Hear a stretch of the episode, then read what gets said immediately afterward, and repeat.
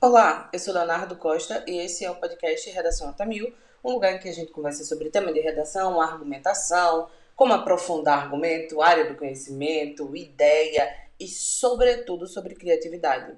No episódio dessa semana, eu resolvi falar sobre uma coisa que vocês me infernizaram bem pouquinho nas redes sociais, sobre o tema do Enem. Então, assim, é, por que é que eu não falei sobre o tema até então? Por que é que eu não achei válido conversar sobre ele. Porque eu acredito que, é, mediante a feitura da segunda prova, vocês talvez não estivessem tão preparados para ouvir alguns elementos. Então, assim, para além de saber que ainda há outros vestibulares que vocês vão fazer, eu resolvi meio que gravar esse podcast. Vocês sabem, eu sumo por um período de tempo, é como a Rihanna, eu me afasto da mídia depois eu volto. E o que, que eu estou resolvendo fazer? Não sei se vocês notaram, mas tem uma abertura nova para o programa. Então, assim, nós já vamos, já vamos começar avisando que o programa tem abertura nova. O que, que eu acho? Eu acredito que o tema ele abriu margem para interpretações muito variadas. Significa que você poderia fazer muita coisa com esse tema, entende? Então, assim, à medida que as pessoas me dizem que não conseguiram com primazia argumentar, defender ponto de vista com clareza, eu acho que discordo. Porque, assim, o tema, ele nos deu abertura para muitas interpretações. Não qualquer uma, mas muitas. Então, a chance de vocês terem acertado, mesmo achando que a argumentação não ficou tão boa, é muito grande. Digo isso porque o tema do Enem foi, abre aspas, o estigma associado às doenças mentais na sociedade brasileira. Fecha aspas. Gente, só para que vocês entendam, esse tema dava para a gente falar, por exemplo, sobre preconceito associado às doenças mentais, sobre reverberações das doenças mentais. Dava para a gente falar sobre o olhar das pessoas que nem é preconceituoso, mas infantilizante quanto às pessoas que têm doenças mentais. Eu poderia trazer abordagens históricas com a forma com a qual a Idade Média tratava os seus doentes. Eu posso trazer analogias um pouco mais recentes com Pierre Bourdieu e com Foucault acerca disso, do que de fato é a loucura. Eu poderia usar Freud. Dava pra gente trazer, e eu sei que teve alguma galera assim é, que junto a mim apresentou algumas argumentações e me mandaram lá por, por Instagram, dizendo, Léo, eu coloquei é, coisas associadas a Picasso, porque eu falei sobre o cubismo e sobre a fragmentação da realidade para depois reorganizar essa realidade né, lascada que a gente tem, em que as pessoas com doenças mentais necessariamente recebem um estigma, né, são estigmatizadas na sociedade, viram estigmatas. Então, assim, muito argumento, muito argumento era possível, sabe? É, eu acredito que precisava tranquilizar você de início. E resolvi fazer uma coisa diferente é, nesse podcast. Como eu não fui fazer Enem, e vocês sabem, eu faço Enem todos os anos, só que por ser população de risco, por tentar diminuir a quantidade de pessoas nas salas para garantir a segurança, eu não mudo o mundo, mas eu mudo o meu mundo, que eu já acho suficientemente assim agradável. Eu resolvi ler a minha redação acerca desse tema. Então assim, no dia, na hora que eu soube qual era o tema, eu comecei a fazer uma redação enviei para os meus alunos para que isso gerasse alguma tranquilidade, porque a gente fez redação junto o ano inteiro. Então, tinha muita coisa para a gente usar. Só que eu resolvi socializar essa redação com vocês aqui do podcast. Então, é, a minha produção, que no caso sou eu, vai dar uma pausa agora, enquanto eu abro a redação. E quando eu voltar, eu já começo lendo a minha redação do Enem, tá bom? Cheiro. Produção, posso começar a ler a minha redação? Posso. É que a minha produção sou eu mesmo, então, assim, eu estou me autorizando a começar a ler a minha redação. Então, vamos lá. O estigma associado às doenças mentais na sociedade brasileira. Vou ler o meu texto, tá? Fiz em casa, não fiz no Enem, mas eu queria muito trazer um texto modelo para vocês aqui do podcast. Vamos lá. O célebre pintor Vincent van Gogh, conhecido por inúmeras telas representativas, vivia, como relatam os historiadores, a baila com doenças de cunho mental, as quais fizeram com que, por muito tempo de sua vida, ele convivesse com estigmas relacionados a isso. Da mesma forma que aconteceu com o pintor, a população brasileira que tem transtornos mentais como depressão, ansiedade, bipolaridade e afins precisa lidar com olhares preconceituosos, fazendo com que a humanização em relação ao próximo não se concretize. Acerca disso, é imperativa uma discussão no tangente ao estigma que assola a sociedade brasileira quando o assunto diz respeito às doenças mentais, além de encontrar caminhos para superar essa mácula. Essa foi a minha introdução. Eu sei que ela tá linda. Muito obrigada pelos elogios, tô brincando, mas assim, Gente, ela tá totalmente dentro do tema, porque eu mencionei a ideia de Van Gogh, que teve, recebeu muitos olhares à sua época negativos, em função de ser diferente, por assim dizer. E as pessoas que têm doenças de cunho mental, de cunho psicológico, convivem com uma visão de mundo muito similar, entende? Por isso a minha introdução fala disso. É também nesse respeito que a minha tese vai dizer que é muito imperativa uma discussão acerca dos estigmas que assolam a sociedade todas as vezes que o assunto diz respeito às doenças mentais. E também asseverei na minha tese a necessidade de superar esse panorama, logicamente, porque a minha conclusão tem uma proposta de intervenção. Vamos para o desenvolvimento 1, produção. A princípio, é imperativo notar que, à medida que alguém desenvolve uma doença mental, esse automaticamente é marginalizado pela sociedade das aparências, que, mesmo não sendo perfeita, diz ser. Isso se explica porque, em função do desconhecimento, muitas pessoas estão acostumadas a simplificar doenças mentais com dizeres errôneos, chamando-os de loucos só por não entenderem esses transtornos. Essa situação deixa claro que, infelizmente, a sociedade não entendeu com veemência a denúncia feita por Olavo Bilac, o príncipe dos poetas parnasianos. Afinal, mesmo Bilac tendo asseverado a necessidade de amar e entender as estrelas, aqui metaforizada nas pessoas que têm doenças mentais, a população brasileira prefere impedir que elas brilhem.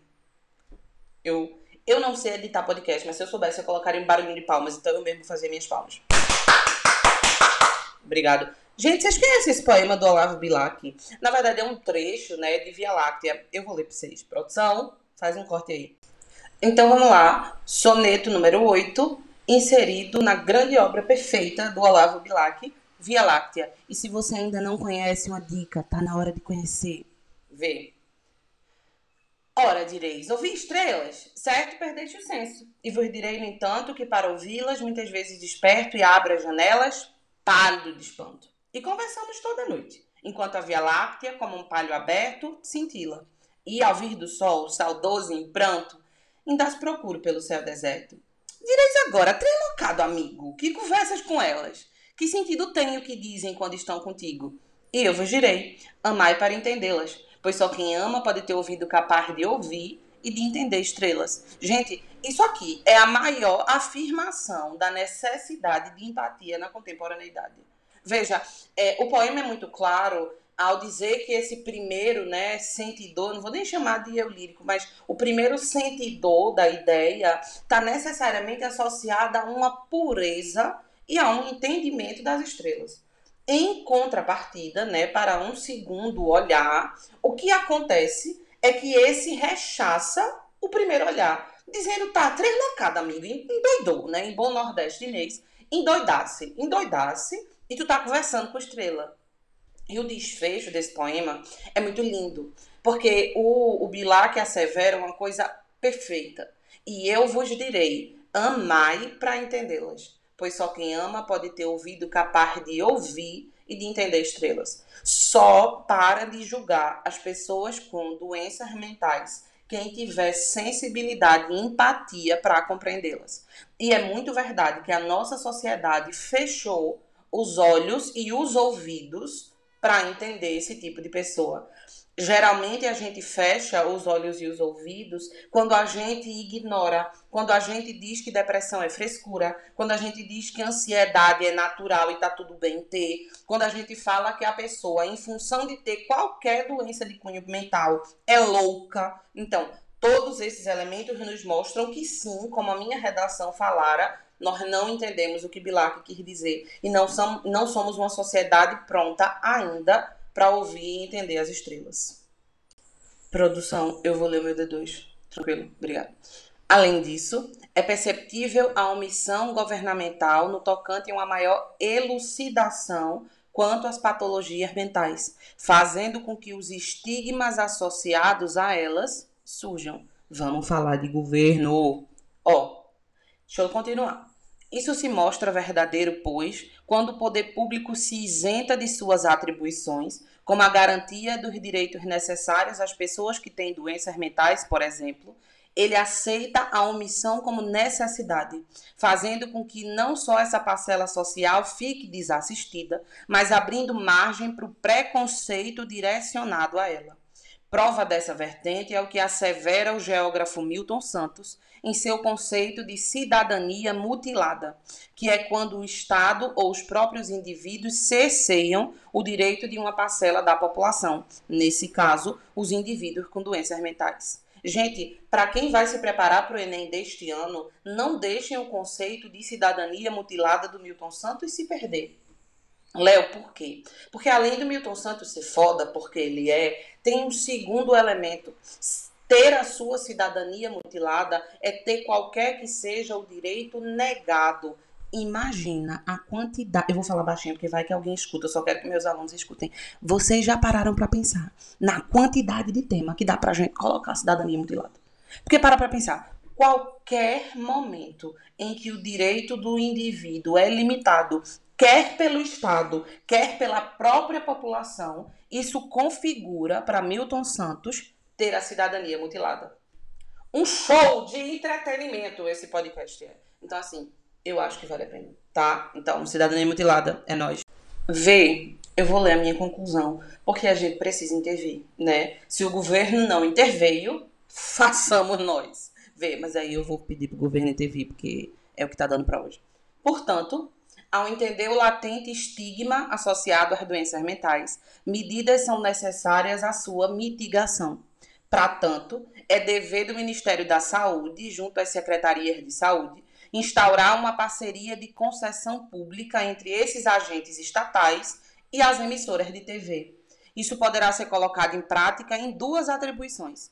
Ao Ministério e às secretarias de saúde caberia a feitura de uma propaganda acerca da necessidade de romper com os estigmas, e à mídia caberia a divulgação dessa iniciativa em horário nobre, que é quando há maiores picos de audiência. Tudo isso seria feito com o fito de romper com os paradigmas relacionados à saúde mental, mostrando que no Brasil ninguém deveria viver como Van Gogh, estigmatizado em função de sua eventual doença. Ei, é 200, viu? Só, só aqui pra gente.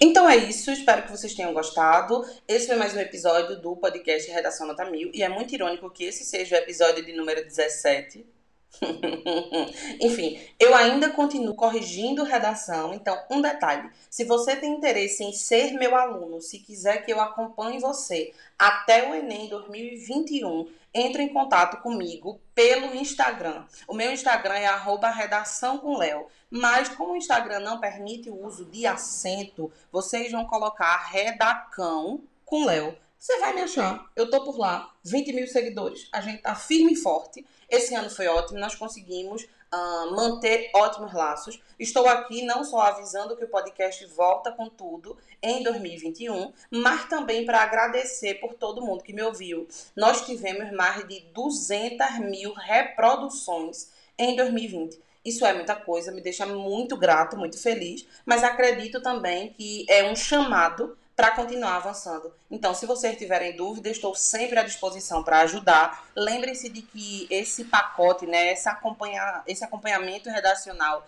é de um preço simbólico, só para que a gente consiga manter as contas do curso em dia e todos os resultados têm sido sempre muito positivos. Tem muita gente que sai de 500 para 900 sendo meu aluno durante um ano, tá? Então eu acho que vale a pena tentar. Qualquer coisa eu tô por aqui. Se precisar de mim, um beijo, um queijo e não eleja político negacionista com as doenças mentais. Um cheiro. Beijo, beijo, beijo.